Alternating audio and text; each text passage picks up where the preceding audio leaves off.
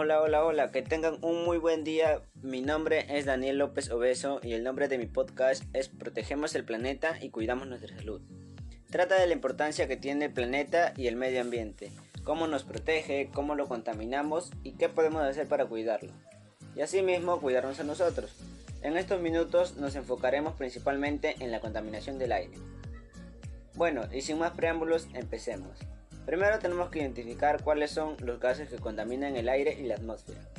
Estos pueden ser los óxidos de azufre, óxidos de nitrógeno, óxidos de carbono, material particulado, el CO2, los compuestos orgánicos volátiles COPS y el ozono troposférico. También hay que recordar que estos gases tóxicos no son naturales, estos los generamos nosotros. ¿Y cómo generamos estos gases tan tóxicos? Hay varias formas de generar estos gases. Por ejemplo, cuando utilizamos de mala manera los combustibles fósiles, cuando quemamos madera, cuando los autos están dañados y botan el humo del combustible y otros químicos. En las fábricas de acero, vidrios y más, el plomo que no se consume se emite como material particular. ¿Qué daño nos puede hacer? Si estos gases ingresan a nuestro sistema respiratorio, nos pueden dañar los pulmones y causar enfermedades. Aquí te menciono las más comunes. Enfermedades cardíacas, derrames cerebrales, asma, bronquitis y aumenta la posibilidad de desarrollar cáncer de pulmón. Y si son emitidas a gran escala y frecuentemente, daña cada vez más la capa de ozono, lo que hace que la atmósfera retenga más calor y genere el efecto invernadero provocando los cambios climáticos. Estos cambios climáticos se manifiestan de las siguientes formas.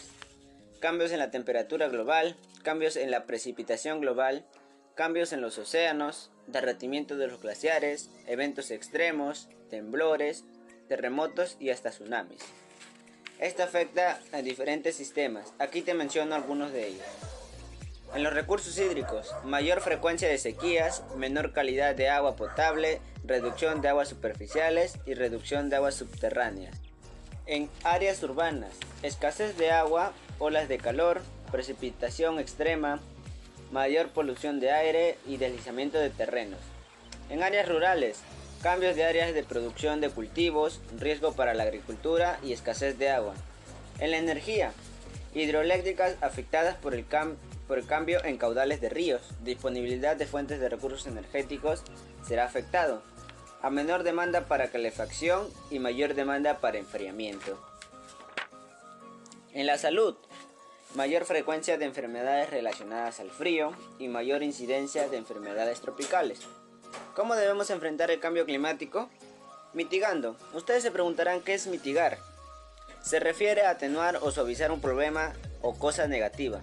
En este caso, la contaminación del aire y el cambio climático.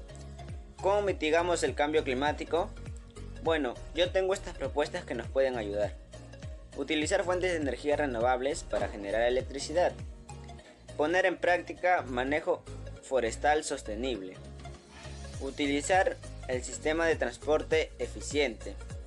Utilizar sistema de motores eléctricos eficientes. Usar redes sociales para compartir información sobre el daño que le estamos haciendo al ambiente y propuestas para cuidarlo. Bueno, ya llegamos al final de este mi podcast. Gracias a todos los que me acompañaron estos minutos y me escucharon.